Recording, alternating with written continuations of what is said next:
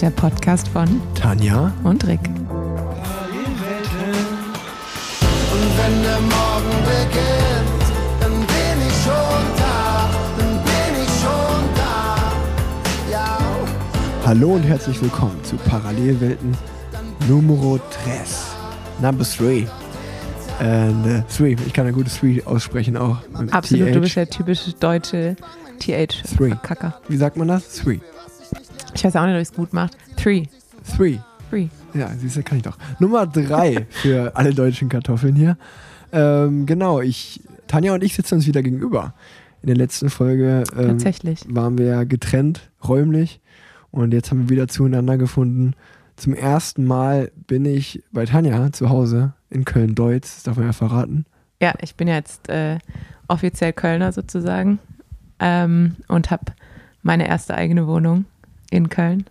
Herzlichen Glückwunsch. Danke, danke. Bin dem WG-Leben entflohen nach 13 Jahren Wohnheim und WG-Leben. Ganz schön spannend und schön. Sehr gut.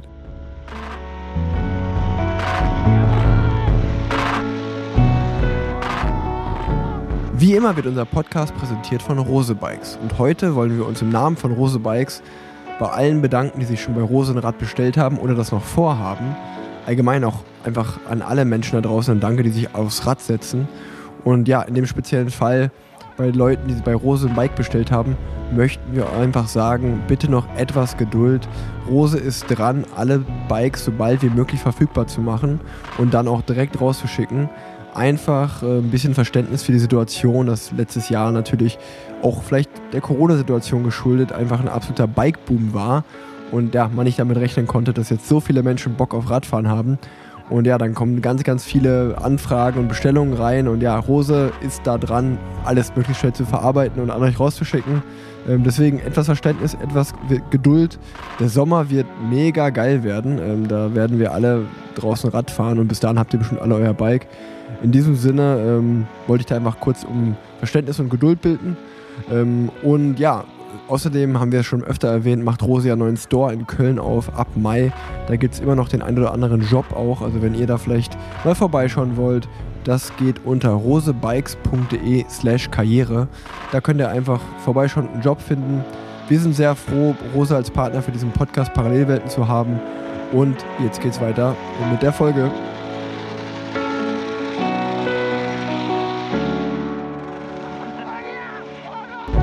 Wir treffen uns heute am 7. April, ist glaube ich heute. Ist heute der 7. April? Ich glaube ja.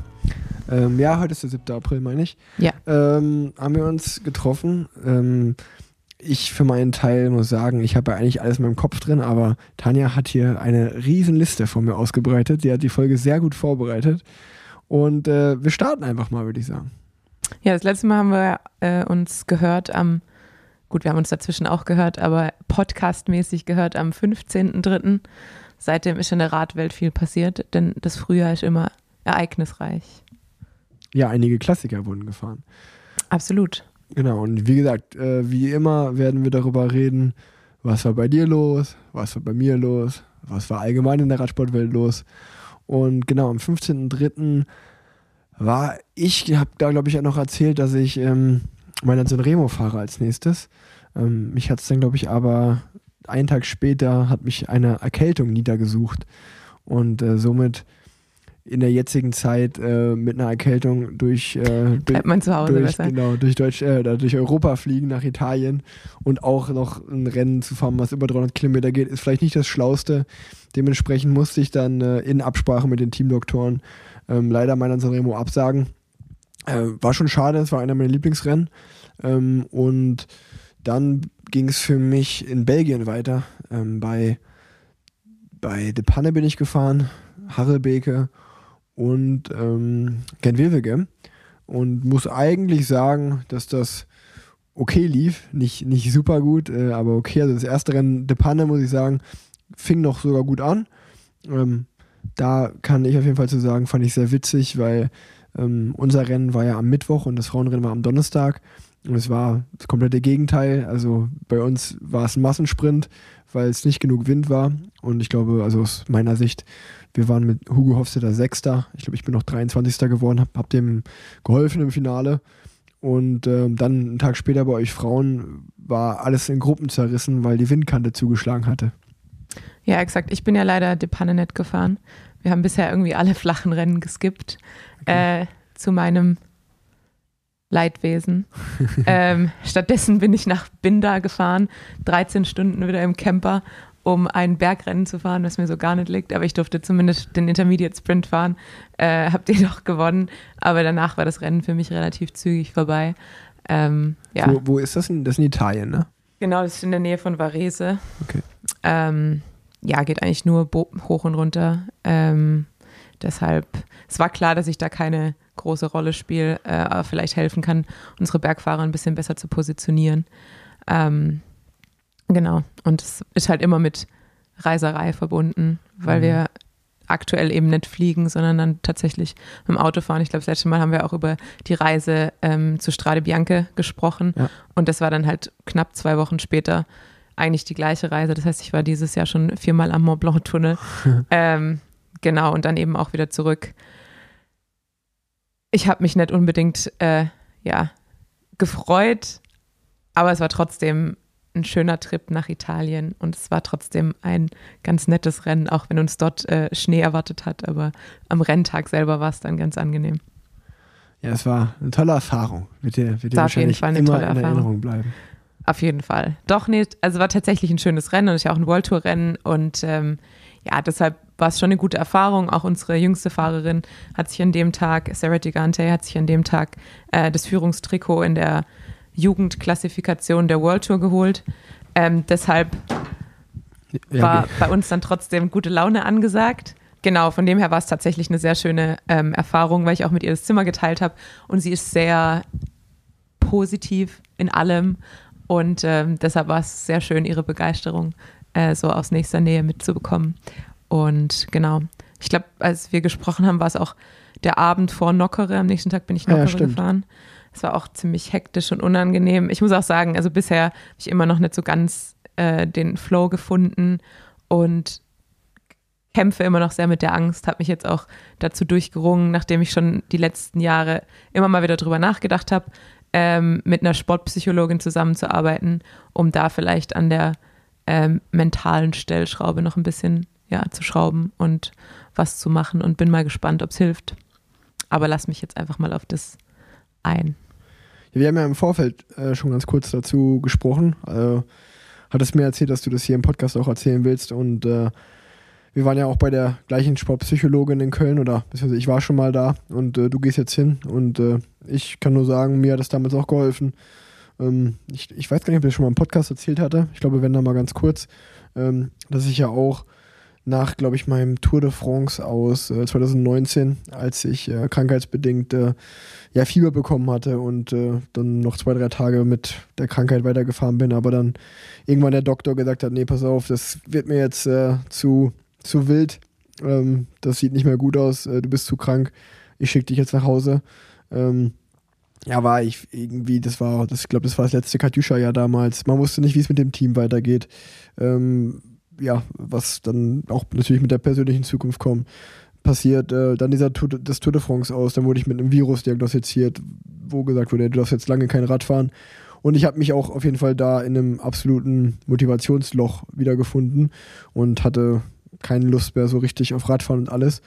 Und äh, ja, da hat mir die, diese Sportpsychologin auf jeden Fall, mich mit der regelmäßig zu treffen und darüber zu reden, hat mir sehr geholfen und ähm, wieder auf einen Weg zurückzufinden, dass es einem gut geht und man wieder Spaß und eine Freude findet, ähm, Rad zu fahren und ähm, ja, allgemein das Leben nicht so negativ findet. Äh, es hatte schon, Depression ist mal ein großes Wort, aber schon auf jeden Fall depressive Züge damals so ein bisschen und äh, dementsprechend äh, kann ich das auf jeden Fall, äh, oder begrüße ich das, wenn du sagst, hey, ich habe noch da und da irgendwie vielleicht ein paar, rational weiß ich, dass es äh, eigentlich Schwachsinn ist, aber emotional traue ich mich noch nicht, da meinen Ellbogen auszufahren oder da irgendwo reinzuhalten, wo es vielleicht nötig ist, dann äh, ja, ist das auf jeden Fall der richtige Schritt, denke ich.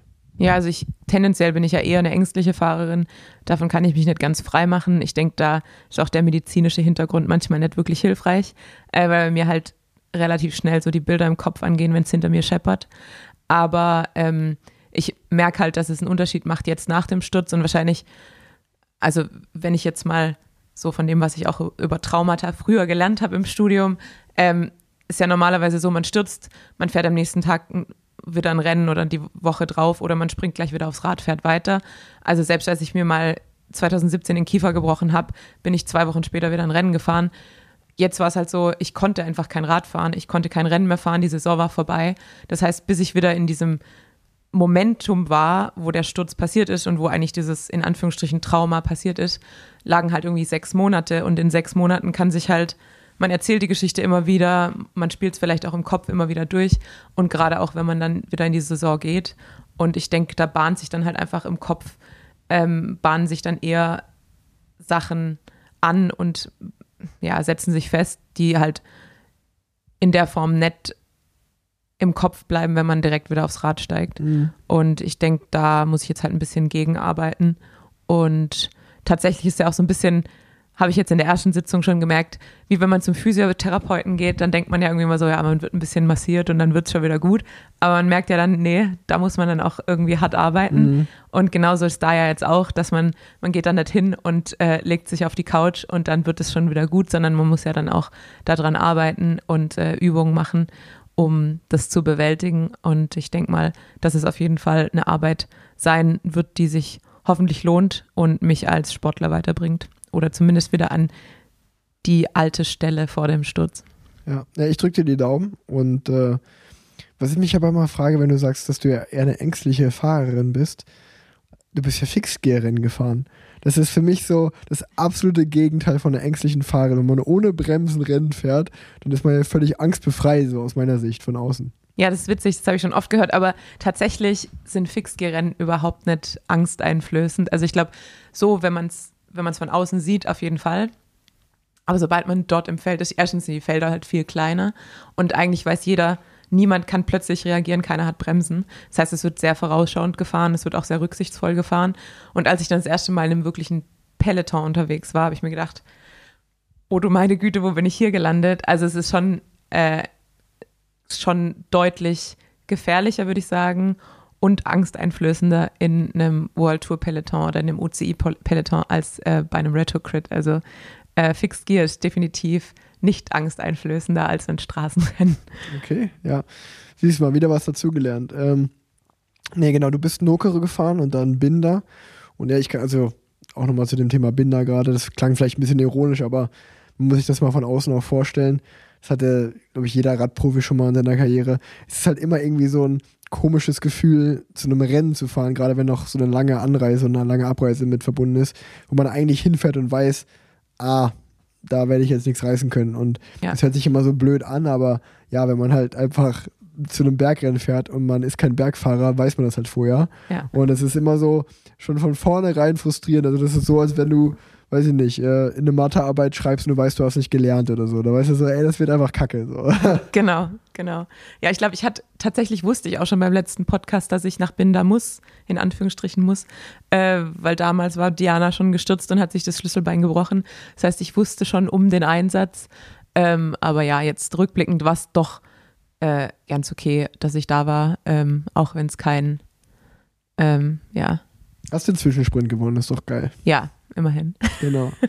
und äh, dann bist du auch nach Belgien. Dann ging es für dich auch in Belgien weiter, ne? Genau, dann bin ich wieder zurück nach Belgien, bin auch da geblieben. Wir haben noch einen äh, Roubaix-Recon gemacht, der sich ja dann jetzt im Nachhinein nicht so richtig gelohnt hat.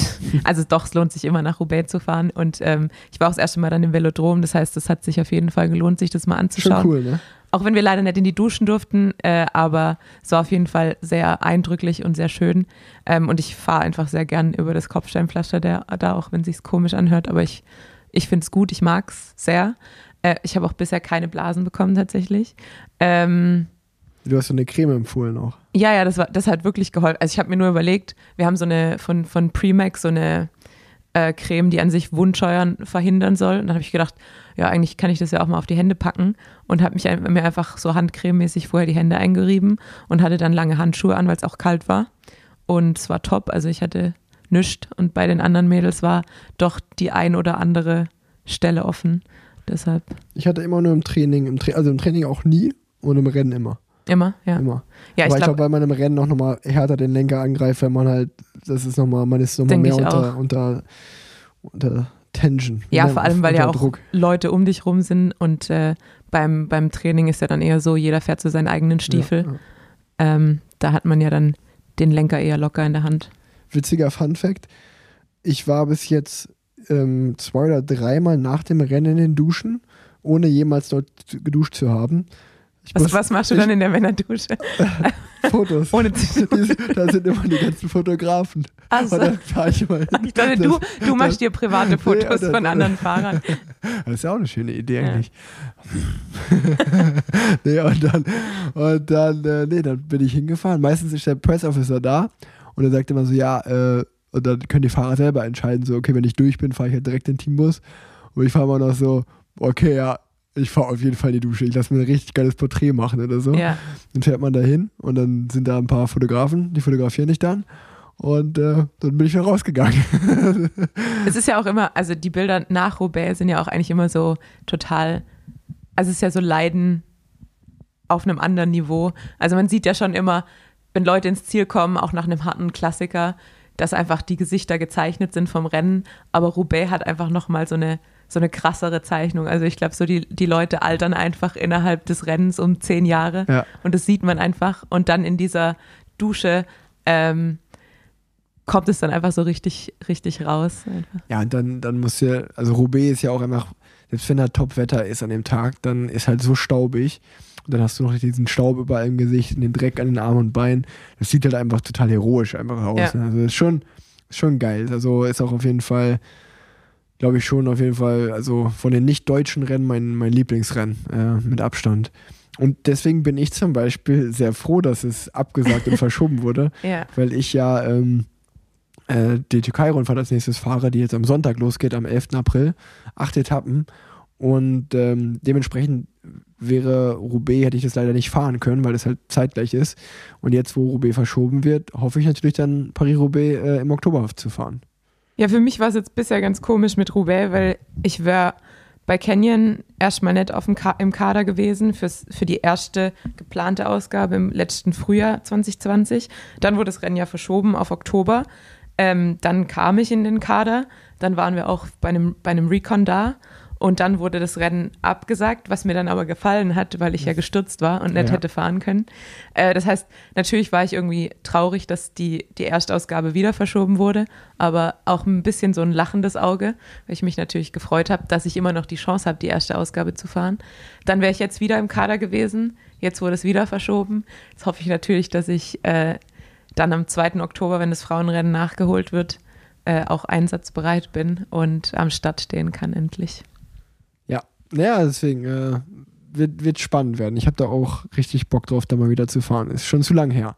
Sowohl für die Zuschauer als auch als Fahrer. Ähm, Ja, das ist das, auch das, der nächste Punkt, wo ich denke, vielleicht hat man ja doch die Chance im Oktober, ähm, zumindest wieder mit, mit kleinen Zuschauerzahlen, Mhm. auch gerade im Velodrom kann man ja auch ein bisschen vielleicht kontrollieren, wer reinkommt, ähm, mit Tests oder sowas, ähm, dass man da halt zumindest so ein bisschen das Feeling von Roubaix bekommt, anstatt halt wirklich komplett unterm Ausschluss der Öffentlichkeit ähm, das Rennen ablaufen zu lassen. Und ich hätte mich, glaube ich, auch einfach nicht wirklich, also es gab auch zwischenzeitlich eine Petition von Fahrern, äh, irgendwie Safe Roubaix, ähm, die man unterschreiben konnte. Aber tatsächlich habe ich mich gar nicht wohlgefühlt, dabei sowas zu unterschreiben, weil ich mir auch dachte, in einer Region, wo die, wo die Auslastung der Intensivstation gerade bei 130 Prozent liegt, will ich da ein Rennen fahren, das halt auch tatsächlich von, von Stürzen ähm, ja auch irgendwie so ein bisschen gezeichnet ist und wo die Chance, dass man halt am Ende in einem Krankenhaus landet, ja auch doch immer da ist.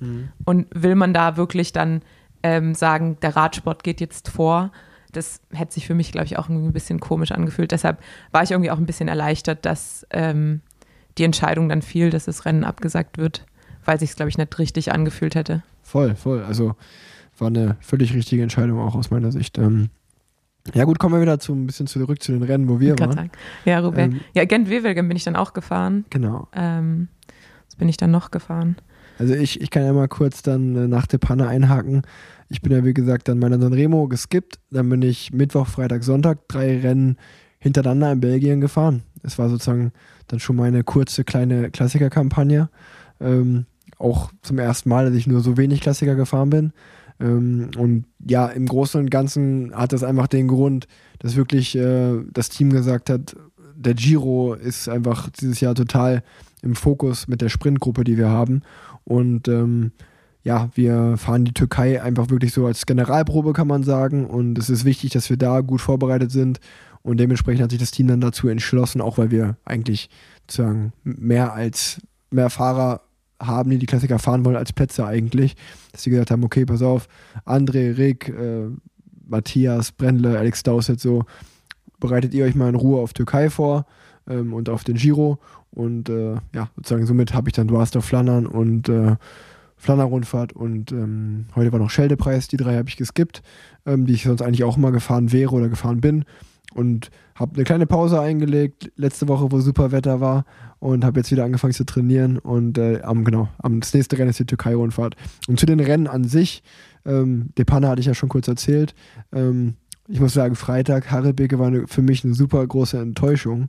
Ähm, aus, nur aus einem einzigen Grund, weil ich, äh, nicht weil ich das Rennen besonders gut hätte abgeschnitten, so ich war, also da wo ich war, hätte ich auch keine Rolle mehr gespielt. Ich wäre da irgendwo im Mittelfeld reingelaufen in der Gruppe, wo ich war, aber ich habe irgendwas erwischt und habe mir einen Doppelplatten eingefangen. Und bin dann aus meiner Gruppe rausgefallen. Und weil in dem Moment das Rennen total äh, zersplittert war, habe ich glaube ich drei, vier Minuten auf den Materialwagen vom Team gewartet.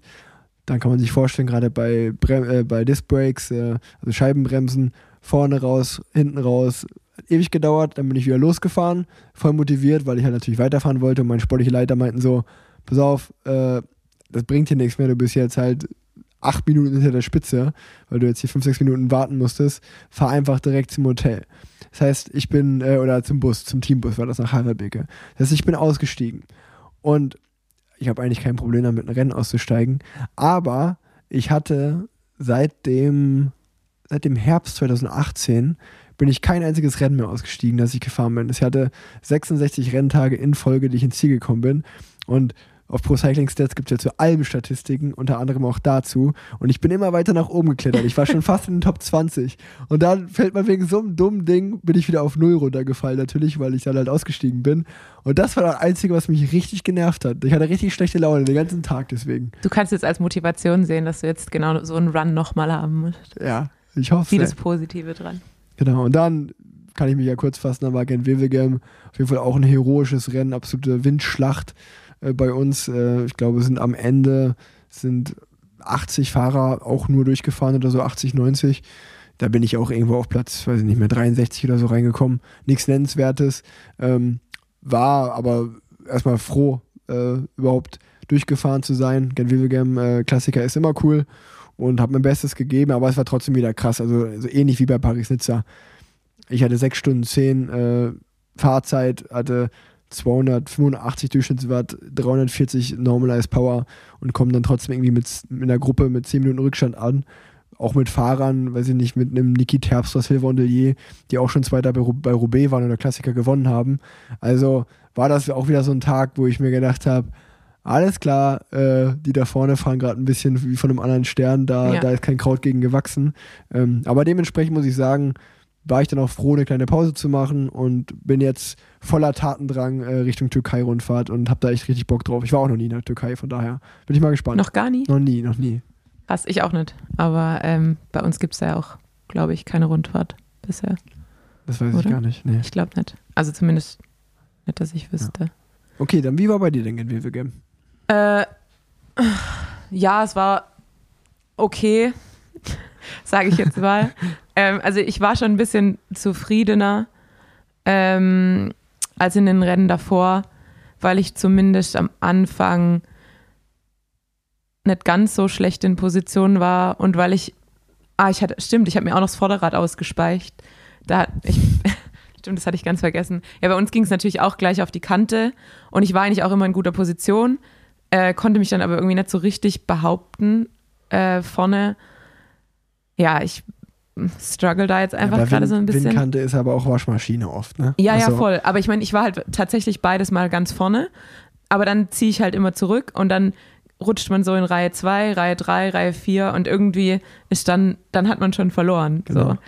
Ähm, ja, und dann das zweite Mal war ich eigentlich, also das zweite Mal, als, es auf die Kante ging, war ich eigentlich auch in guter Position, habe dann auch wieder ein bisschen verloren und dann hat mir jemand mit, dem, mit der Scheibenbremse vorne die, das Vorderrad ausgespeicht. Ähm, und ich bin zwar nicht gestürzt, aber musste dann natürlich wechseln. Und es, also am Ende kostet es dann halt auch immer ein bisschen Energie. Ähm, ja, war dann am Ende mit Miki in einer guten Gruppe. Ähm, wir sind dann zumindest zügig hinterhergefahren. Aber es war ein ganz schönes Rennen für uns. Wir hatten zwei Fahrerinnen in der Top Ten. Äh, deshalb waren wir eigentlich ganz, ganz glücklich damit. Ich habe noch mal eine Frage an dich. Ja. Ich habe nämlich das Rennen geschaut und das ist doch, ist das Elisa Longo Borghini, die italienische Meisterin? Ja, Sag mal, ist das das, hat keiner verstanden. ist sie die stärkste und dümmste Fahrerin zugleich? Also, ich will nicht despektierlich sein, aber die hat ja bei, das war doch schon dasselbe bei ähm, Strade Bianche, wo sie die ganze Zeit schon vorne fährt und äh, die Chantal Blag hat nicht mehr mitgeführt am Ende. Und dann auf 500 Meter vom Ziel sagt Chantal Blag dann, danke Elisa, ich attackiere jetzt und ich hole mir den Sieg, vielen Dank dafür.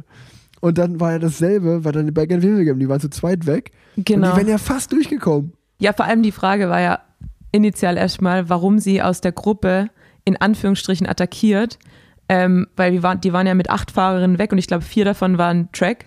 Das heißt, das Genau. wäre ja eigentlich eine relativ gute Positionierung grundsätzlich in der Top Ten gewesen. Ähm, und dann fährt sie von vorne eigentlich weg und man sieht noch, wie Lizzie Deignan irgendwie sagt so, Elisa, Elisa, wie sie noch ruft. Ja. Und sie fährt dann einfach weiter und hat dann Sor- Soraya Paladin am Hinterrad, die aber überhaupt nicht mitführt und wahrscheinlich auch nicht mehr mitführen kann. Ja. Ähm, und dann war es ja auch so, es, es gab ja ein Feuer dort in, In Menen, ja. ja genau. Genau, das wollte ich noch sagen. Die hatten nur Pech, dass dieses Feuer da war. Genau, dadurch war nämlich die Strecke drei Kilometer länger. Genau. Und ähm, es war ja eh schon ein relativ langes Rennen für ein Frauenrennen. Mit, ich, am Ende hatten wir, glaube ich, 152 Kilometer. Und ähm, ja, die, also grundsätzlich, der Kilometerzähler ging ja auch immer runter und sie hätten ja schon im Ziel sein müssen Mhm, und genau. kamen dann eigentlich erst ans 3-Kilometer-Schild. Ähm, deshalb war es natürlich auch ein bisschen Pech. Also es hätte funktionieren können, obwohl ich mir dann auch nicht sicher bin, ob Soraya Paladin dann, also Elisa Longoborghini ist eigentlich keine gute Sprinterin Ja. und ähm, ob die dann einfach gepokert hätte und die dann einfach abgesprintet hätte. Ja, und sicher. genau. Und deshalb war grundsätzlich, habe ich nicht verstanden, warum sie überhaupt aus dieser Gruppe rausfährt und nicht einfach so ein sicheres Ding macht mit, Ja. äh, vor allem wenn man Ellen van Dijk dabei hat. Und Lizzie Amistad auch, die kann ja im Sprint gewinnen auch. Genau, also es war halt irgendwie so ein bisschen unverständlich, was sie da eigentlich jetzt gemacht hat und warum. Lizzie Deignan, sorry, ich habe den Ja. alten Namen verwendet. Ich glaube, das ist nicht schlimm. Ähm, ja, deshalb, ich habe es auch nicht ganz verstanden. Sie hatte dann immer ihre guten Momente, also in Binder hat sie eigentlich perfekt attackiert und ja auch sehr eindrucksvoll Mhm. und dann auch eindrucksvoll solo gewonnen. Aber ja, manchmal fährt sie dann auch nicht so smart, was überraschend ist, weil sie auch mit Ina eine super äh, sportliche Leiterin haben. Ja. Aber nochmal, hat das damit gar nichts zu tun. Ähm, Trofeo Binder. Auf wen, weißt du, auf wen das zurückzuführen ist? Auf Alfred Binder? Ja, Alfredo Binder, ja. Alfredo Binder. Weißt du, wer das ist? Nee, nicht wirklich. Wie? Ey, du, das kann nicht sein. Du fährst ein Rennen in Gedenken Hätte ich die Recherche machen und du sollen. weißt nicht mehr, wer das ist, ey. Ich habe nur, äh, das Einzige, was ich dazu sagen kann, ist, dass Sarah ja, wie gesagt, das äh, Youth Classification World Tour Jersey bekommen hat und einen Frosch und sie gibt immer ihren Fahrrädern und allem eigentlich Namen und sie hat den Frosch dann Alfredo genannt. Okay. Aber Hausaufgabe an dich für das nächste Mal herauszufinden, wer Okay. Alfredo Binder war. Auch gerne mal eine PowerPoint-Präsentation machen. Und, Alles klar. Äh, und dann auch hier den, den, den Zuhörern mal ein bisschen mit, mitnehmen und auch, ja, die auch mal mitnehmen. Auch mal sagen, hier, ich bin das Rennen gefahren, Alfredo Binder war der und der, hat das und das gemacht. Und Okay, äh, ich wüsste es natürlich, aber ich will es natürlich nicht vorwegnehmen jetzt. Das ist natürlich deine Hausaufgabe für die nächste Folge. Okay, du wusstest zwar nicht seinen korrekten Namen, aber du äh, weißt sonst alles über den Mann. Das war, das war so ein, doch so ein Ding von früher. Also Noch so. Alfredo, aber er meinte mal zu mir, Digga, du kannst mich auch Alfred nennen. Von daher, von daher war das so. Ähm, na gut, machen wir, machen wir mal weiter. Also ich bin nur diese drei Rennen in Belgien gefahren. Bist du noch was gefahren nach Genwevelgem? Ja, du warst doch, Flandern bist du noch Genau, gefahren. du warst auf Flandern. Und das war tatsächlich auch so das erste Rennen, wo ich wieder das Gefühl hatte, ich fahre Rennen. Ähm, ich bin zumindest irgendwie dabei. So. Und äh, ja, bin dann, glaube ich, auch irgendwie 30, 35 vor Schluss aus der äh, Führungsgruppe rausgeflogen am Berg mal wieder. Ähm, aber hab dann, war dann irgendwo im Nirgendwo zwischen den Gruppen und dann hat mich nochmal ein Riesenfeld eingeholt. Da habe ich gedacht, gut, immerhin haben wir schon deutlich mehr Fahrerinnen verloren und ich bin noch hier. Ähm, es geht in die richtige Richtung. Aber ja, so richtig, ähm, richtig top läuft es noch nicht. Ja. Muss ich gestehen. Ja, in der nächsten Podcast-Folge, da läuft es bestimmt super. Bis dahin. Was, für, was sind deine Rennen? Welche stehen denn an? Ähm, ja, also ich fahre jetzt noch ähm, den Pfeil von Brabant Mhm. ähm, am 14.04. Und dann darf ich äh, Brabantse Piel. Brabantse-Pil. Und dann darf ich doch, äh, was ich nie gedacht hätte, ähm, mal einen Ardennen-Klassiker fahren. Und ich fahre Lüttich-Bastogne-Lüttich oder bei uns nur Bastogne-Lüttich. Leuk, Bastogne, Ähm, Leuk. Bin gespannt. Ja. Ich glaube, das ist eher so wie Binder läuft. Das, aber, Gut, das Gute ähm, ist, das ist nicht weit weg von, von Köln. Das stimmt. Das ist eine Stunde mit dem Zug. Ich werde auch wieder mit dem Zug hinfahren. Ähm, und wahrscheinlich werde ich mir einfach ein Flex, so ein Flex-Ticket kaufen, wo man spontan den, den Zug wählen kann, den man ganz möchte. ehrlich, ich würde einfach Haustürschlüssel ins Trikot und dann, Und dann heimfahren. GPX-File drauf machen. Ja, Dann obwohl es du einfach, durch die Eifel auch lang werden kann, oder? Ja, aber du kannst einfach schauen, erst, also erst würde ich schauen, wie der Wind steht, wenn du Rückenwind hast und wo der Punkt der Strecke ist, wo du am nächsten an Köln dran bist. ja. Also eigentlich Bastenaken-Leuk, ja gut, dann von Lüttich ist am nächsten, dann musst du schon ins Ziel fahren und dann noch nach Hause. Ich habe tendenziell habe ich eigentlich den Plan. Letztes Jahr habe ich mich ja auch so ein bisschen überrascht, dass eigentlich meine besten Rennen tatsächlich die Rennen waren, bei denen ich gar nicht damit gerechnet hatte, dass es Mhm. gut wird. Ähm, weil mir Leute gesagt haben, so ja, das ist zu schwer für dich, zu schwer für dich. Ähm, deshalb habe ich jetzt so die Hoffnung, dass ich jetzt bei den Rennen, wo ich eigentlich denke, so das ist gar nichts für mich, ähm, dass da dann so ein bisschen der Knoten platzt, weil ich mit weniger Kopfkino irgendwie an den Start gehe und Ja. entspannter. Ja, äh, ich drücke die Daumen auf jeden Fall. Und ich schaue hier mir die ganze Zeit deine Liste an. Du ja, wir haben so, aber tatsächlich auch, so viele haben- Punkte hast du da aufgeschrieben, da wir müssen, glaube ich, langsam, wir müssen langsam unsere Rubriken und äh, die ganzen Punkte mal abarbeiten, sonst Ja, wird das das- hier drei Stunden Podcast. Vor allem das Schlimme ist, wir haben jetzt auch überhaupt noch äh, eigentlich noch gar keine Ergebnisse besprochen. Wir haben zum Beispiel den, den Jahrhundertsprint äh, noch nicht besprochen von Kaspar Asgren und Mathieu van der Poel, wo keiner gedacht hätte, wir haben nämlich auch Flandern-Rundfahrt noch nicht Ah, besprochen. Und es hat ja niemand, also ich bin mir sicher, niemand hätte gedacht, dass Kaspar Asgren gewinnt. Das stimmt. Ich, ich, also bei mir liegt es halt auch daran, dass ich, also Flandern-Rundfahrt habe ich sogar geguckt, aber ich bin halt auch eigentlich eher jemand, dass wenn ich nicht selber bei dem Rennen teilnehme, dass mich Radsport auch nicht so super krass interessiert dann. Also, also schon, es interessiert mich schon. Und äh, aber du musst vielleicht ein bisschen äh, mein, weißt du, so wie gerade, da wusstest du nicht, wer Alfredo Binder ist, das weiß ich natürlich, aber du, jetzt musst du bei den Rennen, musst du auch ein bisschen, du hast ein bisschen mehr geguckt als ich bestimmt. Ja, aber ich dachte, musst du wieder rausreißen. ich dachte, du übernimmst immer die Männer und ich übernehme immer die Frauen. Ja, das können wir machen. Also ich poker natürlich jetzt auch gerade wieder ganz tief. Ich habe natürlich schon die meisten Sachen gesehen. Würde ich nämlich auch behaupten, weil du, du stapelst jetzt zu tief, aber eigentlich war ich immer, er, man muss nämlich auch sagen, Rick hat sich um eine Stunde verspätet, weil er noch Scheldepreis anschauen wollte. Das stimmt. Und dann habe ich noch, dann habe ich noch äh, einen Anruf bekommen, dass, äh, was ich führe, ein Telefonat, was ich führen musste. Dass ich stand 20 Minuten vor deiner Haustür und habe noch telefoniert, obwohl ich ja nicht schon da war. Okay, Aber, also nur, nur eine Dreiviertelstunde wegen Scheldepreis. also, dann ich, dann wollen wir es so machen, dass du einfach die Rennnamen droppst und wir machen immer so eine kleine Zusammenfassung. Äh, Ja, ich hätte jetzt, ich wollte es theoretisch hier schön mit meinem Laptop und Pro Cycling Stats äh, in Reihenfolge machen. Äh, aber natürlich ist mein Laptop jetzt in diesem Moment leer. Und die, die Darstellung im, ähm, im mobilen Pro Cycling Stats ist nicht so schön wie. hast du nicht die App? Nee, Ist jetzt zu teuer? ich bin, ich bin Schwabe. Ich, man muss wissen, wo man Da sparen kann, kann. da kann man aber noch nur die Top 10 sehen. Wenn du die Pro Cycling Stats App hast, kannst du alles sehen. Ja, aber das, das Witzige ist ja auch, ähm, das war eine meiner Lieblingsfolgen von Gemischtes Hack, wo Tommy und Felix darüber sprechen, wo man eigentlich sinnfrei geizig ist. Und dann sagt Tommy auch so, ja, absolut bei Apps, weil man denkt sich halt einfach so, 3,50 Euro für einen Kaffee, voll in Ordnung, aber 49 Cent für so eine App? Nee, das ist mir zu teuer. Ähm, weißt du, wie viel kostet Pro Cycling Stats? Also man muss ja schon sagen, Pro Cycling Stats hat die Welt im Radsport verändert. Also die Fakten und die Statistiken, die haben, sind schon krass. Das stimmt, aber ich Also der Typ hat halt kein Leben mehr, der das macht, aber guck mal, ich, ich habe kaum, ich zeige ihm jetzt gerade meinen Ja. Handy-Desktop und ich habe kaum Apps, Mhm. weil ich habe nie Speicherplatz. ah, okay.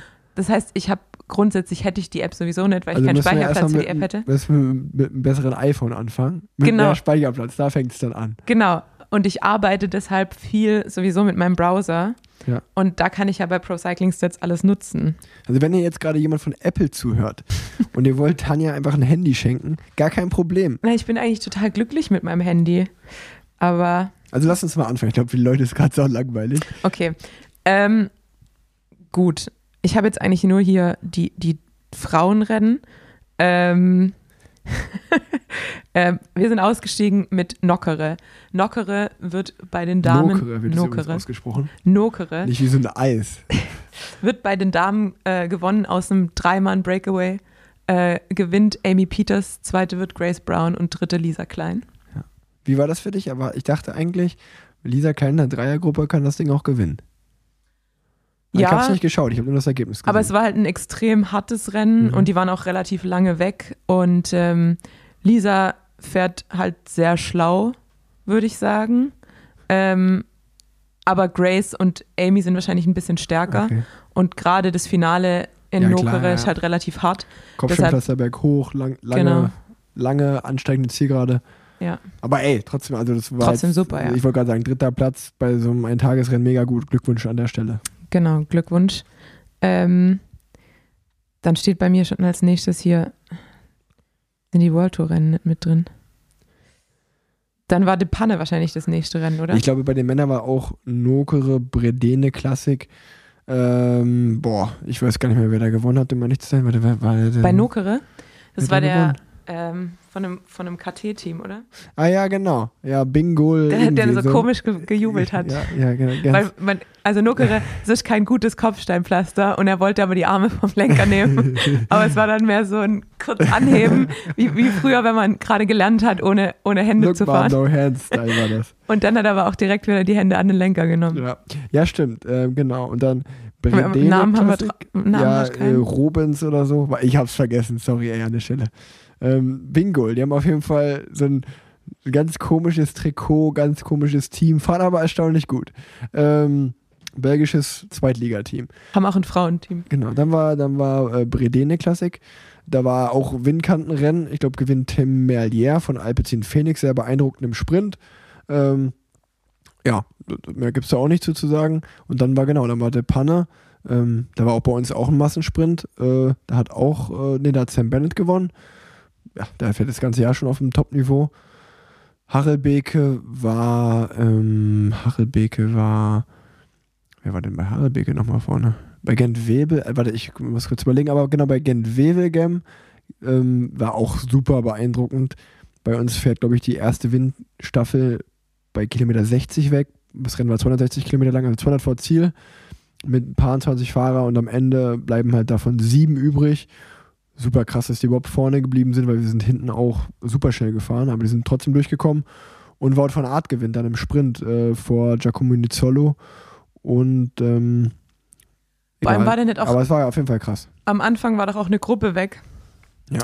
Ähm, und da dachte man dann eigentlich, vielleicht ist jetzt schon entschieden. Und da war äh, Van Art in der zweiten Gruppe nämlich. Und die sind dann wieder zugefahren.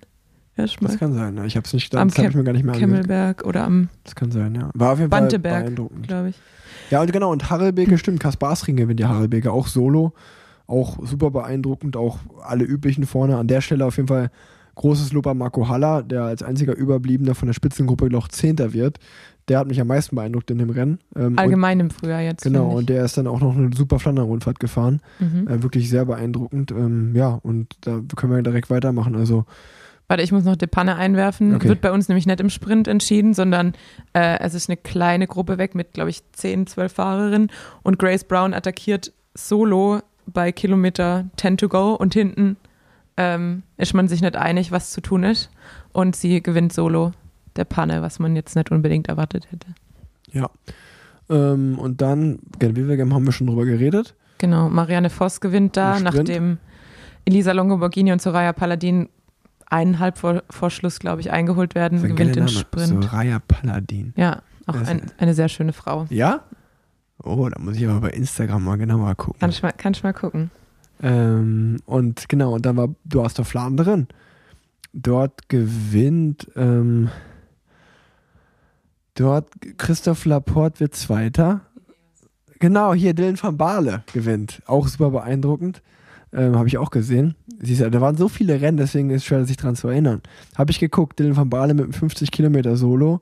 Ähm, und äh, übrigens das erste Rennen, was Bora Hans Grohe wieder fahren durfte. Die waren nämlich mit uns im Hotel, hatten dann aber vor Freitag vor Harelbeke einen Corona-Fall und waren dann erstmal eine Woche äh, oder dann sechs Tage, fünf Tage in Quarantäne. Die taten mir super leid, weil ja, gerade so Markus Burkhardt, Nils Pohle, die sahen super fit aus und dann, ja, zwei, drei Rennen zu verpassen, unmittelbar vor Flandern-Rundfahrt war super bitter für die Jungs. Ähm, die sind immer noch super gefahren, aber ich glaube, die wären nochmal deutlich besser gefahren, wenn sie da nicht diesen Ausfall hätten wegstecken müssen. Ja, bei den Damen gewinnt Wasdorf-Landerin Annemiek van Vleuten, war mit Kasia weg. Ähm, und den Feldsprint, wenn man es so nennen kann, von einer kleinen Gruppe, gewinnt Alexis damit Doppelpodium für Canyon SRAM. Und Annemiek van Vleuten meldet sich eindrucksvoll vom Trainingslager zurück äh, und gewinnt daraufhin dann auch die Flandern-Rundfahrt. Nachdem sie am Paterberg fast umgefallen wäre. Genau. Ja, das, da hat man sich gefragt, ob es nicht die richtige Übersetzung ist oder ob es einfach hart war bis dahin. Ja. Ähm, ansonsten gab es noch das Rennen in Westhög oder Westhoek, ich weiß nicht genau, wie man es ausspricht. Ähm, Jetzt hörst du aber hier wirklich jedes Rennen, oh, pack sie heraus. ja, aber das war cool, weil äh, Christine Majeros, die glaube ich so der beste Domestik überhaupt und der beste Teamkollege ist bei SD Works, ehemals Bowls und also sich eigentlich immer äh, in den Dienst anderer stellt, äh, gewinnt, ist weg mit Amy Peters, ihrer Teamkollegin, und gewinnt das Rennen. Ähm, deshalb das auf jeden Fall zu nennen, weil trotzdem eine sehr sympathische, Ja. intelligente Das ist Dame. immer schön, wenn, wenn auch ja, so jemand, der immer für die anderen arbeitet, gewinnt. Da, geht, da freut sich mal jeder mit, ne? Ja, vor allem die ist halt auch, die ist immer in Position, die ist immer da. Wenn man die mal am Ende vom Feld sieht, dann weiß man, da muss irgendwas passiert sein. Die hat, muss einen Platten gehabt haben Mhm. oder das Rad gewechselt oder gestürzt, weil man sieht sie eigentlich immer nur in der ersten oder in der zweiten Reihe. Ja, ja und dann genau, Flandern Rundfahrt, du hast es gerade schon angesprochen, war auch, auch nochmal der Stelle Riesenrennen von Marco Haller. Alle Favoriten eigentlich vorne dabei. Auch mal äh, viele Klassiker liefen nicht so für unser Team, aber an der Stelle Sepp van Marke wird Fünfter von East West Startup Nation. Das hat uns, glaube ich, auch alle sehr gefreut im Team. Und ähm, ja, alle Favoriten waren vorne dabei. Krass, dass dann äh, als eigentlich die drei Top-Favoriten, Kaspar Askren, Van der Poel und Van Aert vorne sind, ähm, Van der Poel forciert nochmal das Tempo. Wout van Aert kann nicht mitgehen. Überraschend, wie ich fand. Und dann bleiben Kaspar Askren und Van der Poel zu zweit übrig. Und obwohl ich, also aus meinem Auge, sah Kaspar Askren schon stärker aus im Finale, hat man natürlich trotzdem damit gerechnet, dass Mathieu van der Poel den Sprint gewinnt. Ähm, und das Rennen habe ich zum Beispiel, das war ja am Ostern, habe ich auch mit meinem Papa zusammen geguckt. Und wir haben lange darüber diskutiert, ob Mathieu van der Poel nicht einen zu kleinen Gang gefahren ist. Weil er hat natürlich den besseren Antritt, aber der fährt sich schon auch mit einer kleinen Übersetzung ziemlich fest da. Also, also ich meine, Mathieu van der Poel weiß schon, was er macht. So. Ähm, Kaspar Askin war einfach auch saustark an dem Tag. Aber ähm, mich, mich würde interessieren, ja, wird, wird man nie rausfinden, aber wenn er ein, zwei Gänge äh, dicker gefahren wäre, ob er dann nicht vielleicht den, den Sprint gewonnen hätte. Weil im Endeffekt, ja, hält da eigentlich Kaspar Askin gut ab bis 50 Meter vom Ziel und dann kommt er mit Schwung äh, oder mit dem größeren Stehvermögen. Ja. Aber meiner Meinung nach einfach auch, weil er einen größeren Gang hat und Van der Poel so ein bisschen äh, die Trittfrequenz ausgeht. Aber man wird es nie erfahren. Herzlichen Glückwunsch, erfahren. her- herzlichen Glückwunsch an Kaspar Askin an der Stelle. Ich glaube, wenn man Harelbeke und äh, Flandern Rundfahrt gewinnt, dann weiß man, dass man einiges richtig gemacht hat in diesem Winter. Ja, Und ähm, dann gibt es noch den Schelde-Preis. genau zu Flandern noch anzumerken von deutscher Seite, Lisa Brennauer wird Zweite. Ja, genau. ähm, und hat Riesenlücke im Sprint. Also war da auch tatsächlich dann am Ende die stärkste aus der Gruppe. Ähm, und von mir persönlich, meine Teamkollegin wird Zehnte. Ähm, wieder Kristen Faulkner, von der ich da schon erzählt hatte, äh, mit schlechtem Positioning. Ähm, und ich war auch nicht in der ersten Gruppe dabei, fährt halt einfach solo wieder an die erste Gruppe ran. Also die Frau hat Überdruck ähm, und fährt am Ende nochmal eine Attacke aus der Gruppe ähm, und wird, äh, kommt in die Top 10 bei ihrer zweiten Flandern-Rundfahrt. Not so bad. Stark. Ja, und dann eigentlich um Roubaix wurde ja abgesagt, haben wir besprochen, um die Klassiker so ein bisschen abzuschließen. Ähm, heute war noch der Scheldepreis. Ähm, heute, also ich weiß nicht, wie bei euch das Wetter ist, aber letzte Woche waren hier fünf Tage super schönes Wetter. Und heute, also ich glaube genau heute vor einer Woche waren 26 Grad und heute waren glaube ich zwei Grad und Schneeregen. Ja. Ähm, dementsprechend bin ich vier Stunden lang äh, auf der Rolle gefahren. Und wir haben uns da zufällig getroffen. Wir haben uns schon vor der Aufnahme heute Mittag auf der Rolle kurz auf Swift getroffen, das stimmt. Wo ich noch anmerken muss, mein Cousin hat mir schon ein Video geschickt, dass er dich überholt Hier, hat. ey, ich wollte Ich, gerade sagen, ich, wollte wollt- dich fragen, ob ich- dich ein anderer E-Rad auch schon Ich überholt wollte hat. noch fragen, ob H. Erad, ob der was mit dir zu tun hat. Ja, das ist mein Cousin Hannes Erad. Ja, genau. wie witzig. Ja, der, ist- der, schnell- der ist schnell hochgefahren. Also Mhm. ich bin, äh, ich musste 10 Minuten äh, K3 fahren. Also ich glaube, ich bin 320 Watt oder so gefahren. Ähm, und der ist ähm, erst mitgefahren. Und dann, als ich fertig war, oder da habe ich schon im Intervall, ist er dann schon weggefahren von mir. Ist dann immer so drei, sechs Sekunden vor mir rumgefahren da auf Swift und dann, als ich fertig war, Musste ja filmen. als wenn ich dann im Intervall, äh, als ich dann fertig war, ist er komplett weggefahren. Und das Witzige ist nämlich dann, dass an dem Berg, das war dieser ähm, lange Berg Reverse, ähm, Epic KOM. Epic KOM Reverse war der. Und da hatte Dylan Toynes hatte die Bestzeit. Und dann habe ich so einen Kilometer vom Ziel gesehen, dass meine, die zeigen ja immer deine ungefähre Zeit, die du oben hast. Und ich war 30 Sekunden schneller. Und dann habe ich gedacht, ah geil, ey, dann fahre ich ja jetzt hier, hole ich mir den King of Mountain. Dann habe ich natürlich ein bisschen Watt draufgelassen, um den zu holen. Hatte aber natürlich gar nicht mehr dran gedacht, dass dein Cousin mich schon überholt hatte. Und als ich 500 Meter vor der Bestmarke war, sehe ich auf einmal, ah ja, okay, der ist jetzt zwei Minuten schneller gefahren als Dylan Toynes. So, okay, das, das schaffe ich auch Das nicht wird mehr. nix. Das heißt, dann hatte dein Cousin hatte dann die Bestzeit. Mhm. Glückwunsch an der Stelle. Ich habe mir schon gedacht, was ist das für ein kleiner Penner, der hier wieder da 4 Watt, die- 4 Watt pro Kilo die ganze Zeit da hochdrückt. Was soll das? Ja, man könnte denken, dass er Gewicht cheatet, aber er ist tatsächlich so leicht. Also ich glaube, irgendwas unter 60 Kilo. Ja. Und dann hat er trotzdem ganz gut Druck am Bein, auch wenn er nicht meine Waden hat. Aber ja, ähm, ja Hannes heißt er. Hannes. Liebe Grüße an Hannes. Ähm, ja, und dann, genau, dann haben wir, ich hab, wir haben jetzt nur so lange ausgeholt, weil ich erzählen wollte, dass ich Rolle gefahren bin bei schlechtem Wetter und dabei sowohl das Frauenrennen als auch das Männerrennen von Scheldepreis schauen konnte. Und das war sehr gut. Also das Frauenrennen war zuerst, ähm, war auch ein Massensprint. Mhm. Lorena Wiebes gewinnt, äh, war auch, glaube ich, sehr erleichtert, weil bisher lief es für DSM, glaube ich, diese Saison noch nicht so gut, wie man sonst äh, vom Team erwartet und kennt. Ähm, aber sind auch aktuell ein sehr junges Team. Also ich glaube, heute bei Eurosport haben sie gemeint, ja, junges Team am Start, aber ich glaube generell ist eine der ältesten Fahrerinnen Liane Lippert und Liane ist ja auch, glaube ich, 25, 24. Äh, also es ist generell ein sehr junges Team. Julia Suk ist 30. Ist Ah ja, stimmt, stimmt. Aber ähm, die ist dann auch, glaube ich, Auch eine außen vor sozusagen. Nein, ja, aber ich meine, Ja. ja, vom sozusagen Alter. Ja, outstanding. genau, genau, alt. genau. Ähm, genau, und ich glaube, da war sehr viel Erleichterung beim Zieljubel dabei. Genau. Ja, und ja, und zum Männerrennen muss ich sagen, ich fand es schade, dass eigentlich die spannendste Phase vom Rennen nicht gezeigt wurde. Das war anscheinend am Start, als viel Windkante herrschte. Ähm, als die Übertragung losging, waren ja zwei Gruppen, erste und zweite Staffel, die dann irgendwann zusammengelaufen sind. Da waren es 30 Fahrer vorne, eigentlich alle Top-Sprinter dabei. Und äh, das Feld ist nicht mehr zurückgekommen. Viele sind ausgestiegen. Im Endeffekt, ja, fahren dann die 30 Fahrer, verteidigen ihren Vorsprung und sprinten. Und überraschenderweise ähm, macht Alpecin Phoenix, also nicht, dass die einen guten Job machen, sondern überraschenderweise gewinnt Sam Bennett nicht. Der wird Zweiter und Dritter Mark Cavendish. Und äh, Jasper Philipsen gewinnt von Alpecin Phoenix, hat einen super Leadout. Und äh, da hat man gesehen, so aus einer 30-Mann-Gruppe Sprint fahren ist mal was ganz anderes als Massensprint.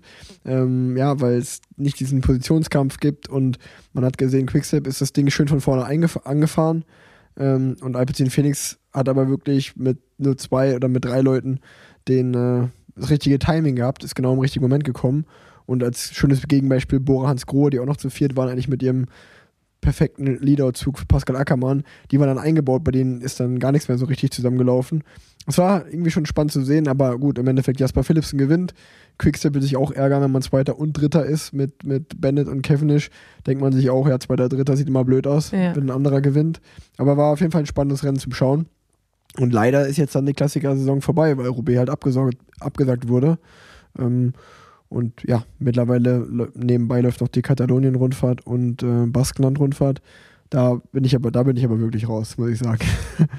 Ja, ich habe heute nur das Finale gesehen. Äh, wieder ein klassisches Roglic-Finale und der Einzige, der mitfahren kann, ist Pogacar und der fährt dann bei 150 vorbei und Ach, gewinnt die Etappe. Habe ich gar nicht gesehen. Ähm, aber Roglic verteidigt Ja. gelb. Äh. Katalonien, Katalonien kann man, glaube ich, noch sagen, dass es beeindruckend war, dass Ineos ein 1, 2, 3 macht auf der Gesamtwertung. Mit äh, Port, German Thomas und ähm, wer hat denn gewonnen? Äh, ach, Yates, Adam Yates hat gewonnen. Ähm, also richtig, richtig stark an der Stelle. Ich glaube, ich glaub, wir haben alle Rennen zusammengefasst, ne? Ja, beeindruckend. Ähm, geil. Jetzt haben wir noch, Beeindruckend von uns. äh, ich, will, ich will noch einen Punkt, ich glaube, die, da haben mir nämlich auch viele geschrieben, dass wir darüber gerne sprechen können, ist, glaube ich, selten ist ein Post, glaube ich, so durch die Decke gegangen, wie der von Mickey Scher nach der Flandern-Rundfahrt. Genau, das wäre nämlich auch mein nächster Punkt auf der Liste. Neue Regeln und Disqualifikationen durch die neuen Regeln. Ja, also ich bin noch kein Rennen gefahren seitdem, ähm, muss aber sagen, ich habe das natürlich verfolgt. Ähm, Gerade diese Situation mit Mickey Scher, wo er die Flasche zum Fan wirft und äh, dann, ich glaube, der war natürlich allgemein von der Situ- Situation schon ein bisschen angepisst, hat ein mechanisches Problem. Dann auf den engen Straßen kommt man nicht so leicht vor wieder an den Autos vorbei. Das ein oder andere Auto hat auch nicht so wirklich Platz gemacht, wie es Platz machen hätte sollen. Ähm, naja, dann wirft er seine Flasche weg, aber ganz offensichtlich zu einem Fan und wird dann daraufhin disqualifiziert, wo, glaube ich, wirklich jeder Radsport-Fan sich vom Fernseher gedacht hat, das ist ja wieder wirklich gerade der größte Blödsinn. Und dementsprechend hat er, glaube ich, einen, Post gemacht einen Tag später. Und ähm, also das war ganz witzig zu verfolgen, weil ich glaube, er hat durch diesen Post innerhalb von, also bis, ich glaube, er hat irgendwie so sieben oder 8.000 Follower dazu gewonnen. Und äh, ich, ich kann auf meinem Insta keine Likes sehen, aber äh, ich glaube, der hat irgendwie nach einem. Du, kannst, du das, kannst du Likes sehen? Nee. Der Post hatte irgendwie nach 24 Stunden über 50.000 Likes oder so. Also so richtig, richtig äh, viral gegangen, das Ding. Und ähm, ja, einfach weil er, glaube ich, jedem Radsportfan aus der Seele gesprochen hat mit dem, was er da gesagt hat, dass er damals bei der Tour de France stand und ihm eine Flasche zugeworfen wurde und er diese Flasche halt als Kind jahrelang in Ehren getragen hat und das für ihn immer so, diese Flasche war in ganz starker Verbindung, hat ihn immer daran erinnert, an diese Erfahrung, die er da gemacht hat, an das Abenteuer-Tour und hat ihn motiviert, selber angefangen, äh, anzufangen mit Radsport und eins der schönsten ja, Dinge für ihn als Profi ist, seine Flaschen sozusagen zu den Fans und gerade zu Kindern zu werfen, um diese selbe Erfahrung an die weiterzugeben. Und das wird halt mit der neuen Regel kaputt gemacht. Und jeder von uns versteht, glaube ich, dieses, dieses Thema Nachhaltigkeit, wenn man irgendwo Rennen fährt, man fährt durch einen Wald oder durch ein Naturschutzgebiet, dass man da jetzt keine Flasche wegfeuern sollte, das leuchtet, glaube ich, jedem ein. Aber da, wo Fans stehen und wo offensichtlich die Flasche zum Fan geworfen wird, das ist Quatsch, finde ich. Also ich glaube, da, das sieht auch jeder so. Und es gibt, Richie Port hat was geschrieben, was ich sehr, sehr gut fand, was es sehr zusammengefasst hat.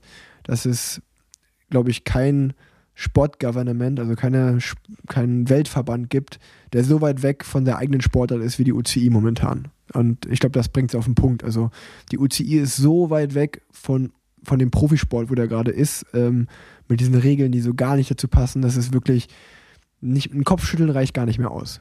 Also meine einzige Hoffnung diesbezüglich ist halt, dass es jetzt sehr streng geahndet wird zunächst, um halt sozusagen ein bisschen ähm, es zu regulieren und in, eine, in die richtige Richtung zu bringen und dass man dann vielleicht auch außerhalb der Pandemie einfach sagt, okay, zu Fans geht, weil aktuell sollte man vielleicht auch seine eingespeichelte Flasche nicht unbedingt ähm, ans Publikum verteilen. Und ich hoffe halt, dass es, dass es eher so was ähm, Temporäres ist und danach ähm, sowohl das, die Abgabe von Flaschen an die, an die Physios oder die Leute, die eben die Flaschen reichen, als auch die Abgabe an Fans, wo klar zu erkennen ist, dass da Fans stehen, ähm, möglich sein wird. Also ich hoffe, dass es halt eher jetzt was Temporäres ist und Mhm. jetzt erstmal hart durchgegriffen wird. Ähm, Glaube ich aber nicht. Ich glaube, so weit denkt niemand bei der UCI. ich sag ja nur, ich hoffe es. Ah. Hoffnung stirbt zuletzt. Ja, Was hast du da noch auf deinem, auf deinem Zettel stehen? Ich bin völlig fasziniert. ja, wenn wir schon bei der wird, UCI Wird sind, die, Liste, wird die Liste kürzer eigentlich, oder? ich kann Sachen abstreichen, dann wird es auf jeden Fall kürzer. Ah ja, hier, mir fällt auch auf, wir haben doch äh, ein Rennen verpasst. Von deutscher Seite kann man nämlich erwähnen, dass bei der Tour of Mevlasa, wenn ich das jetzt richtig äh, ausspreche, in der Türkei, Justin Wolf die erste Etappe gewinnt und zwei Tage im äh, Führungstrikot fährt. Ähm, Glückwunsch an dieser Stelle. Glückwunsch, Just, Glückwunsch, Justin. Glückwunsch. Glückwunsch. Glückwunsch. Ja, manchmal, wenn man, das ist nämlich die Gefahr als Schwabe, wenn man dieses SCH unterdrückt, ständig oder versucht es zu unterdrücken, dann, echt gut bei dir. dann passiert es eben auch ähm, bei Wörtern, die das SCH behalten sollten. Zum Beispiel Glückwunsch. Ähm, ansonsten habe ich mir noch das äh, UCI-Video aufgeschrieben, das mich sehr etwas oder etwas amüsiert hat. Ähm, die UCI hat nämlich so ein bisschen Make Cycling äh, the Sport of the 21st Century äh, so ein Video gepostet, wo es um ähm, ja, die Umwelt und äh, Mhm. Save the Planet geht. Und als Intro bei den Frauen ist Tiffany Cromwell, die äh, bekennenderweise auf ihrem Instagram-Account ständig im Privatjet unterwegs ist. Und äh, Mathieu van der Poel, der glaube ich auch so ein paar Porsche im, äh, in der Garage stehen hatte, wo ich auch so dachte, vielleicht nimmt man da lieber jemanden, der mit dem Zug zum Rennen fährt. Zum Ähm, Beispiel Tanja. aber klar, dass es äh, mehr Sinn macht, die wirklichen Topstars des Sports zu Wort kommen Nee, zu macht lassen. keinen Sinn. Macht keinen Sinn. Weil aber aber macht keinen Sinn.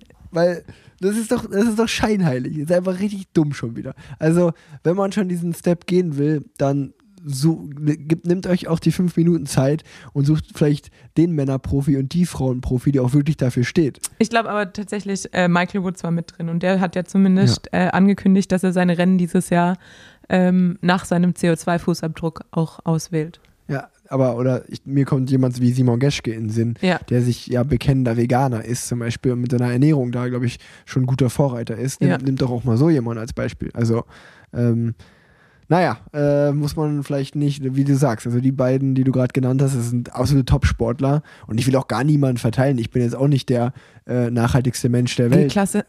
Ey, ey, ey, das war, äh, nee, aber ist ja so, ich bin auch nicht der nachhaltigste Mensch der Welt, aber ich gebe mir auch Mühe, jeder bessert sich, aber trotzdem wird es sicherlich einen sehr nachhaltigen Profi geben und dann sucht ihr halt den und packt den da in, die, äh, in dieses Message-Video, zumal man ja auch sagen muss, wir wollen der Sport werden des 21. Jahrhunderts, gleichzeitig wollen sie aber auch immer globaler werden, also mach nochmal ein Rennen in China, mach nochmal, also ich fahre auch gerne in Australien, ich fahre auch gerne die Türkei-Rundfahrt, Ja. ich fahre auch super gerne bei der UAE-Tour, keine Frage.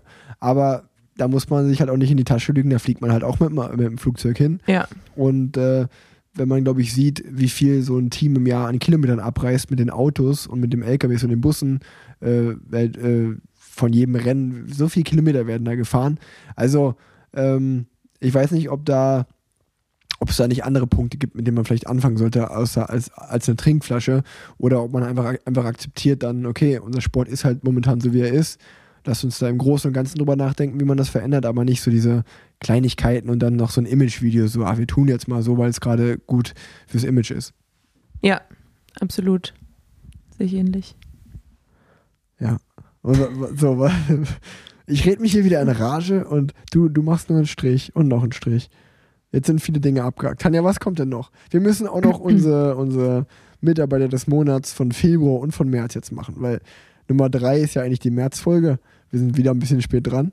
Das stimmt. Aber ich habe mir auch schon überlegt, ob ich nicht damals, doch, ich habe tatsächlich damals erwähnt, wir haben es zwar nicht wirklich als Kategorie abgehakt, aber Bike Exchange hat ja auch die Gehälter der Frauen Ja, angehoben ja, und dann habe ja. ich gesagt, ich möchte auch diesen Monat, und das gilt dann für mich für Februar, Mhm. ähm, dann Team Bike Ex Exchange als Arbeitgeber des Monats ähm, hervorheben. Und diesen Monat würde ich sagen, Mitarbeiter des Monats bei den Damen, auf jeden Fall Annemiek van Vleuten, kommt zurück, nachdem der Einstieg in die Saison eventuell nicht so war, wie man es von Annemiek van Vleuten erwartet hätte und vielleicht auch Movistar erwartet hätte, aber kommt dann zurück aus dem Trainingslager und gewinnt die ersten beiden Rennen, die sie fährt.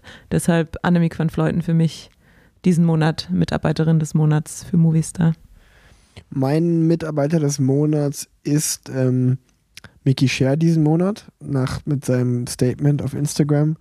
Und im Februar ist mein Mitarbeiter oder Mitarbeiterin des Monats, lass mich mal ganz kurz überlegen, äh, Mitarbeiterin, Mitarbeiter des Monats. Hm. Was ist denn im Februar nochmal passiert so alles? Kannst du mir auf die Sp was, was haben wir in der letzten Folge besprochen? Ja gut, wir haben, also letztes Mal war ja so Februar, Mitte März Das heißt, da ging es los mit den Klassikern eigentlich. Da lief Omlopet Newsblatt, Ja. ähm, Ja. Was lief da äh, noch? Strade Bianche. Mein, mein Mitarbeiter des, meine Mitarbeiterin des Monats ist äh, im Februar ist Elisa Longoborghini, weil sie Chantal Blag so schön zum Sieg gefahren hat bei Strade Bianche. Das fand ich auch gut. Einfach auch mal, auch einfach mal gönnen können. Einfach mal teamübergreifend Einfach arbeiten. mal teamübergreifend sagen, nee, hier komm, gewinn du das doch mal. Ja, ich meine, da kann man ja auch sagen, selbst für ihr eigenes Team hat sie ja auch einen ganz guten Job gemacht. Das ist ja stimmt. auch aktuell wieder im führenden Trikot der Women's World Tour, Okay. meine ich zu behaupten, behaupten zu können. Genau. What's next? Theoretisch habe ich jetzt hier so einen riesigen Blog äh, noch aufgeschrieben, äh, weil ich eigentlich einen Scha Shoutout äh, verteilen wollte an meinen Homie Madin aus Darmstadt. Ähm, ein sehr guter Freund von mir, der mir auch äh, tatkräftig bei meinem Umzug geholfen hat, als einzige Person. also wir haben ein komplettes Zimmer zu zweit leer gemacht. Ähm, und der ist auch in der Parallelwelt unterwegs, von unserer, würde ich sagen. Der ist nämlich ein Ultra-Cyclist. ist der. Nein, aber er ist sozusagen in seiner eigenen Radsportwelt, die nicht wirklich was mit, dem, mit dem klassischen Straßenradsport äh, zu tun hat. Unter Ähm, Wasser ist der nämlich. Bitte? Der fährt mit so einem Unterwasserrad. Nein, der ist eben Ultracyclist seit 2004 und äh, durchquert eben so ganze Kontinente. Ist einmal schon quer durch Afrika gefahren, quer durch Südamerika und hat sich 2019 beim Race Across Germany für das Race Across America qualifiziert. Und ähm, da das letztes Jahr schon ausgefallen ist, wäre er, würde er dieses Jahr oder plant auch noch dieses Jahr zum Race Across America zu fahren und hat jetzt äh, diesbezüglich vor zwei Wochen das Race Around Germany gemacht, was natürlich ähm, Mitte, Ende März hervorragend ist, wenn man erstmal so quer durch oder rund um Deutschland an der Nordseeküste und an der Ostseeküste An der durch Deutschland fährt. Nordseeküste. Also es sah, ich habe es verfolgt in seinem, auf seinem Instagram-Account, den, ihr- dem ihr auch alle äh, folgen könnt. Neuzko unterstrich Wie Ultracycling. bitte? Neuzko. Wie das geschrieben? N-O-I-T-Z-K-O.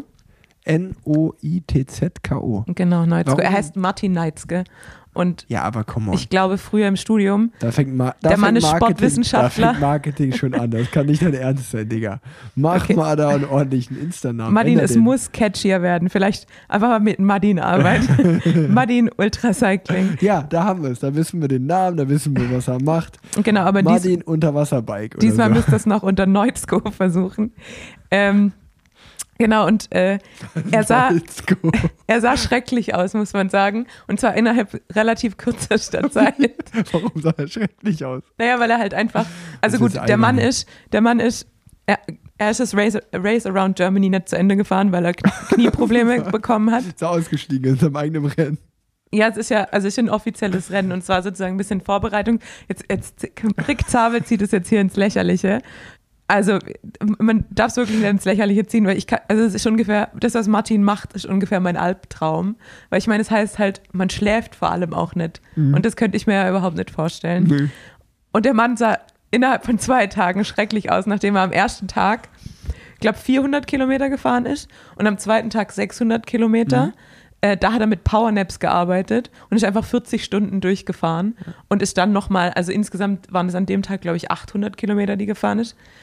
Ich kann es mir überhaupt gar nicht vorstellen. Das klingt nach sehr gesagt. viel Spaß für, für dich. Genau, und das ist ja das, das Seltsamste. Ich kann überhaupt nicht verstehen, wie der Mensch Spaß daran hat. Aber offensichtlich hat er Spaß daran. Und das ist auch was, was Martin ausmacht. Unfassbare Leidensfähigkeit. Dazu eine Geschichte.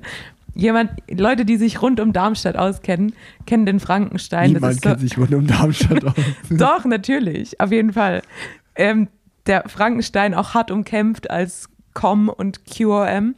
Ähm, so ein Anstieg mit knapp zweieinhalb Kilometern und man kann da so eine schöne Runde fahren, wo man einfach den Frankenstein hochfährt, auf der anderen Seite runter und dann über eine Straße wieder zurück. Und da wird immer im Frühjahr, am Vatertag, äh, der Giro Franconi gefahren, wo man einfach so oft wie möglich ähm, diese Runde fährt. Und Martin, ähm, sein Rekord liegt bei 25 Runden. Ähm, aber Martin ist halt einfach eine Nacht durchzechter Nacht, weil Martin ist auch ein guter Trinker, nicht nur ein guter Radfahrer. Äh, ist er morgens um fünf aus der Bar getaumelt und direkt zum, zum Frankenstein gefahren und einfach dann 18 Mal darum und es sind dann, glaube ich, irgendwie 8000 Höhenmeter und ich kann, ich kann Ja. 12 mal 18 nicht rechnen. Aber für alle, die das können, ich würde es nicht durch Nacht durchzechter Nacht machen. Dementsprechend äh, kenne ich die Leidensfähigkeit dieses Menschen und war deshalb auch umso überraschter und weiß dann auch, dieser Knieschmerz muss schlimm sein, wenn er aussteigt. Ja. Aber grundsätzlich, äh, Shoutout an Martin. Ähm, jeder folgt ihm bitte gerne bei Instagram und ähm, Support bei sowas wie einem Ultracycling-Event immer vonnöten, egal in welcher Form.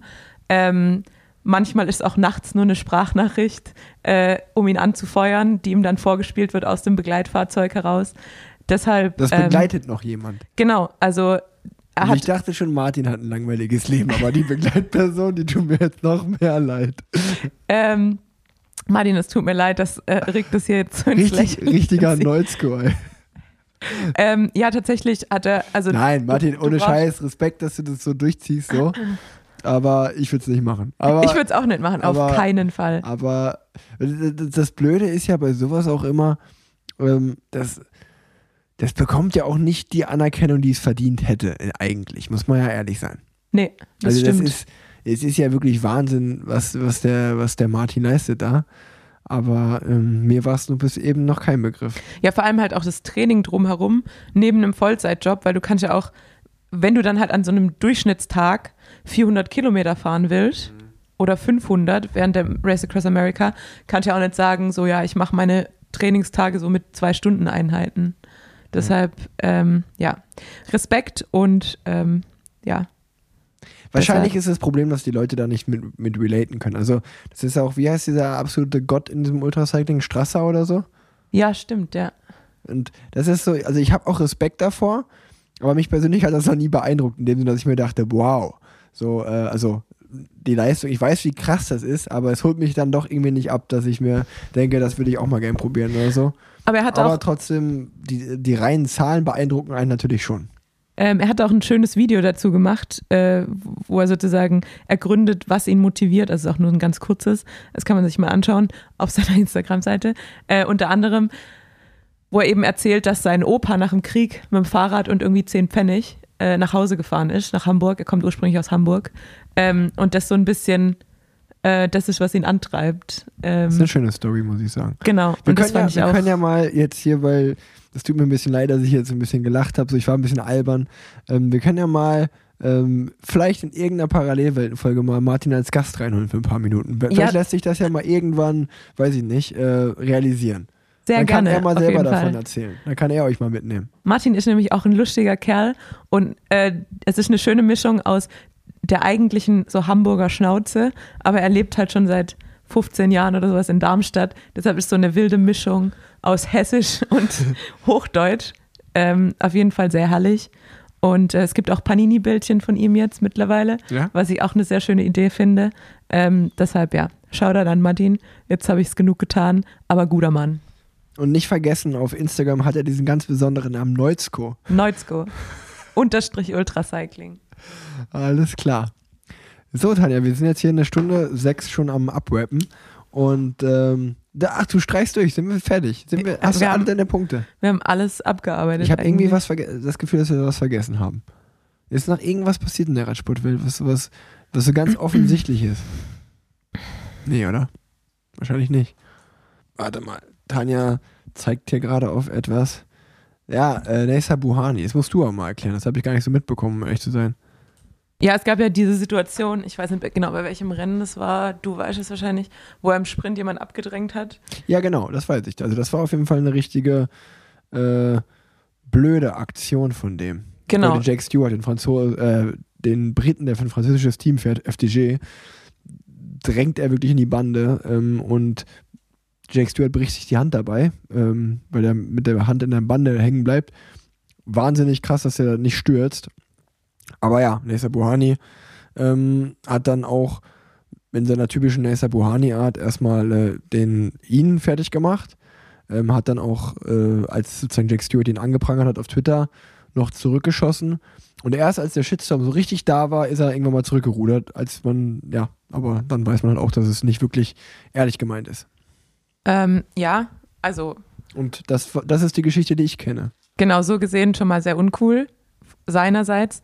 Äh, aber es wird noch uncooler, weil er daraufhin eben sehr viel ähm, wohl rassistische Nachrichten bekommen hat, die dann jetzt auch in seinen Stories geteilt hat, äh, wo man halt sagen muss, ja, sowas passiert im Radsport, dass man jemand abdrängt und oft passiert da auch was und es ist unangenehm und man pöbelt sich manchmal an im Peloton, weil Leute gefährliche ähm, Fahrweisen an den Tag legen, wo man sich manchmal auch fragt, warum jetzt genau und warum riskierst du gerade die Gesundheit von jemand anderem. Ähm, aber grundsätzlich würde ich sagen, ist es nie ein Grund, jemand rassistisch anzugehen oder sexistisch anzugehen oder in irgendeiner Form ähm, verbal und vor allem via Social Media mit Hass zu überschütten. Ähm, Gehe ich genauso mit. Gut, dann äh, war das. Dann haben wir jetzt auch noch was gegen Hass im Netz gesagt. ja. Ähm, Ja, der Shoutout wirklich, ist Hassen Netz, verteilt. ist wirklich krass. Ja. Auch gerade, weil alle, wir sitzen alle zu Hause und es ist Corona und jeder ist gestresst, aber ich glaube, momentan sind einfach alle so unzufrieden ähm, oder zumindest ist mein Gefühl und so unglücklich und das kann ich auch völlig nachvollziehen, aber Leute verbringen, verbringen glaube ich, zu viel Zeit an ihrem Handy oder am Laptop und geben ihren Senf zu allem dazu und lassen vor allen Dingen auch viel Hate bei vielen da und da mal, bevor man sowas macht, einfach mal nicht machen. Obwohl ich nicht, also höchstwahrscheinlich sage ich das den Hörern hier und an die, an die es wirklich sollte, die hören das ja natürlich nicht. Genau. Aber ähm, ja, ähm, einfach mal, um es mal gesagt zu haben. Ja, weil das muss man ja auch sagen.